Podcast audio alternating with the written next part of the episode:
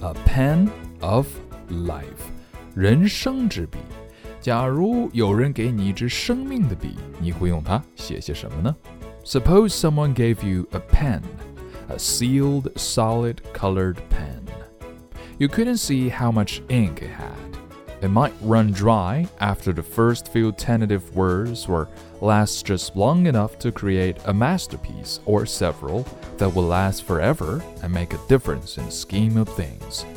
You don't know before you begin. Under the rules of the game, you really never know. You have to take a chance.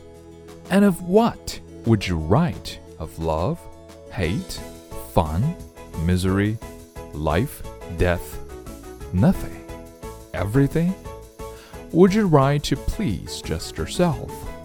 Or others, or yourself by writing for others? Would your strokes be tremblingly timid or brilliantly bold? Fancy with a flourish or plain? Would you even write? Once you have the pen, no rule says you have to write. Would you sketch, scribble, doodle, or draw? Would you stay in or on the lines or see no lines at all, even if they were there? Or are they? There's a lot to think about here, isn't there? Now, suppose someone gave you a life. Now, suppose someone gave you a pen to write down the life of your 2018. What would that be? 今日跟读金句 Number One. Under the rules of the game, you never really know. You have to take a chance.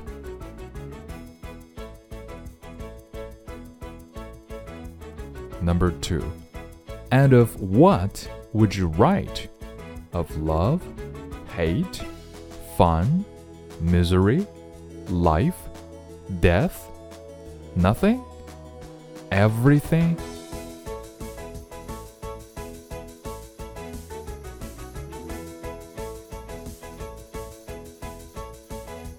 And number three, would you stay in or on the lines or see no lines at all, even if they were there?